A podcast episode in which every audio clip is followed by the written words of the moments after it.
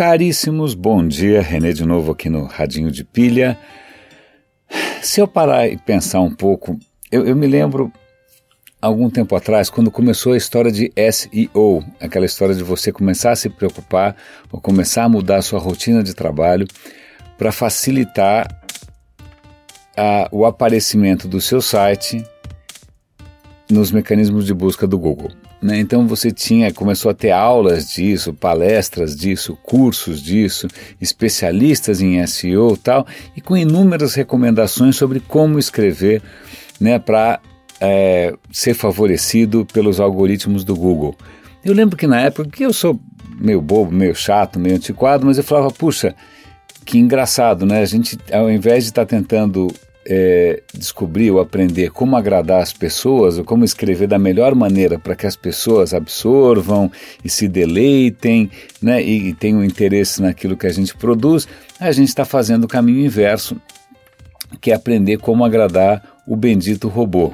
Né? Isso porque o, quem criou o robô do, do Google, do, do PageRank, estava justamente tentando entender é, a maneira como os humanos atribuem relevância às coisas. Mas aí acabou invertendo. Mas aí tem uma novidade, essa é a pauta, uma das pautas de hoje, e na verdade é, é, é o começo de, de, dessa, dessa reflexão, que é um artigo muito bacana mostrando que o Google está experimentando justamente no mecanismo de busca, né, que é a galinha dos ovos de ouro do, do, do cara, vaca leiteira, chamam como quiser, mas na verdade é aquilo que dá né, tornou o Google tão poderoso quanto ele é, eles estão começando a experimentar não só aquele algoritmo, PageRank, aquelas, né, aquelas regrinhas que a gente tentava adivinhar, né, porque na verdade é era uma caixa preta, então a gente adivinhava o que, que ele poderia estar tá mensurando, como ele podia estar tá medindo, né, então, mas tinha ali um, alguns algoritmos relativamente clássicos.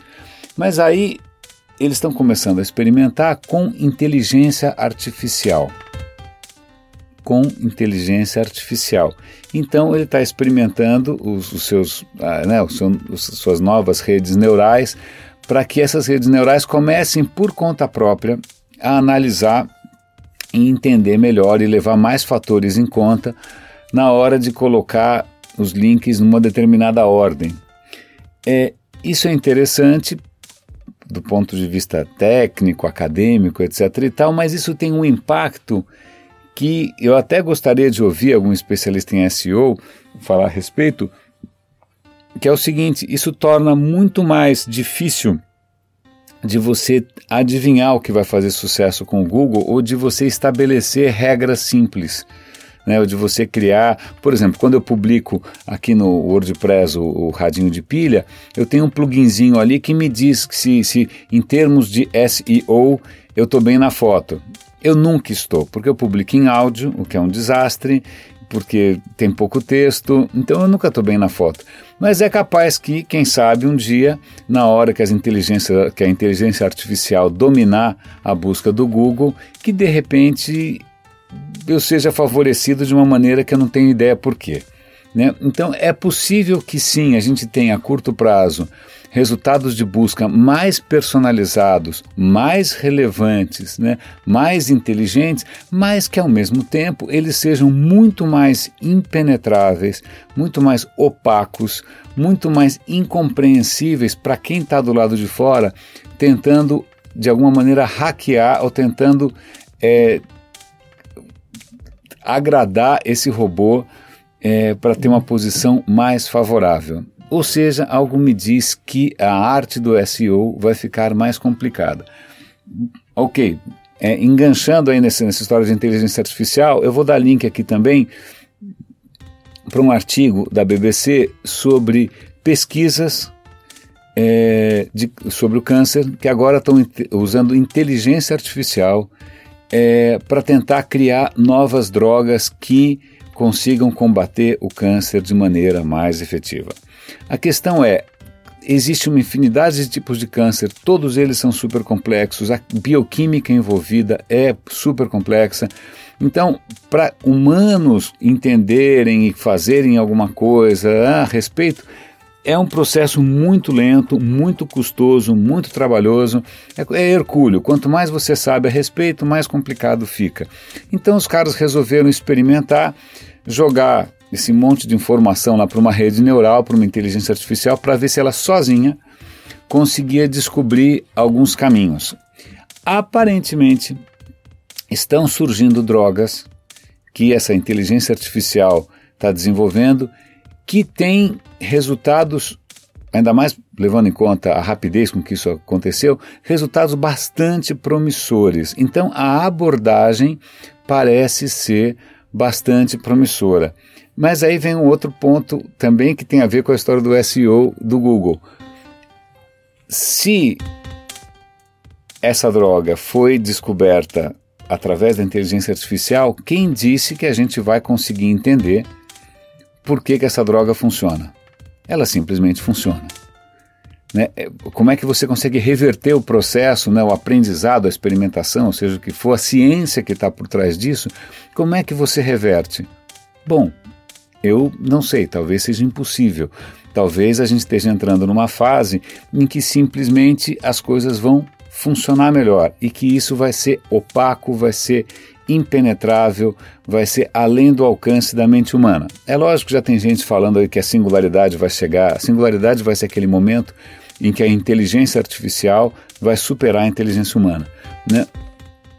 A partir do momento em que a gente não consegue mais acompanhar né, o, o, o que está sendo é, produzido, inventado, etc. e tal, isso dá o que pensar né, sobre, sei lá, o sonho iluminista, né, o sonho de você ter uma relação um pouco mais racional, autônoma né, e, e, e, e criativa com o universo, porque a gente está praticamente regredindo para o campo da mágica. Né? Então, magicamente, a inteligência artificial cura o câncer. Magicamente, a inteligência artificial vai saber o que, é que você está procurando. É, eu vou dar link para um artigo aqui também é, em que fala justamente que está ficando cada vez mais complicado para cientistas darem conta do volume de pesquisas que estão surgindo no mundo todo. Né? De repente você está pesquisando, sei lá, falei qualquer coisa, uma, o Zika, vírus da Zika, mas tem tanta coisa sendo produzida no mundo todo que talvez você precise do que? Adivinhe, inteligência artificial para processar todas essas informações e cruzar e checar tal.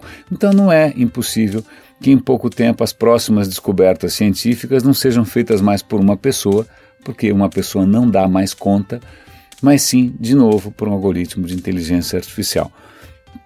Eu acho que essas eram as, as pautas do dia, é, elas têm aí um ponto comum, pelo menos é uma inquietação minha, que é assim, ok, a gente está criando é, uma nova vamos chamar de raça de robôs, né? Porque os primeiros robôs a gente tinha que programar. Né? Esses robôs aprendem sozinhos e você não sabe muito bem o que, que eles estão pensando. Né?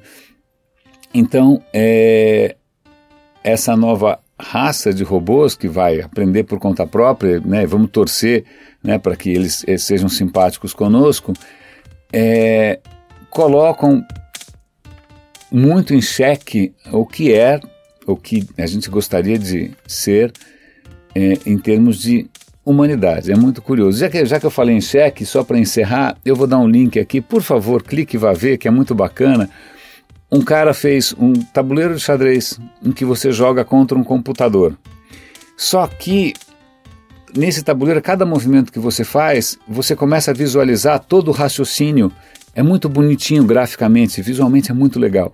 Todo o raciocínio do computador. Então você começa a perceber eh, ele testando todas as possibilidades, aí ele vai reforçando as mais promissoras, aí ele finalmente é, toma uma decisão e, obviamente, você perde.